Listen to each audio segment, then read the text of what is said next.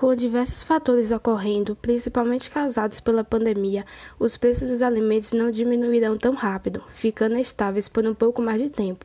A estimativa é até o começo do próximo ano. Um desses motivos é bem simples. Apesar de parecer, os preços não estão aumentando tanto, porém, com a classe mais baixa e principalmente as famílias que perderam boa parte de suas rendas, os preços dificultam muito a compra de alimentos. Esse fato faz com que pareça que a alta de preços tenha sido grande.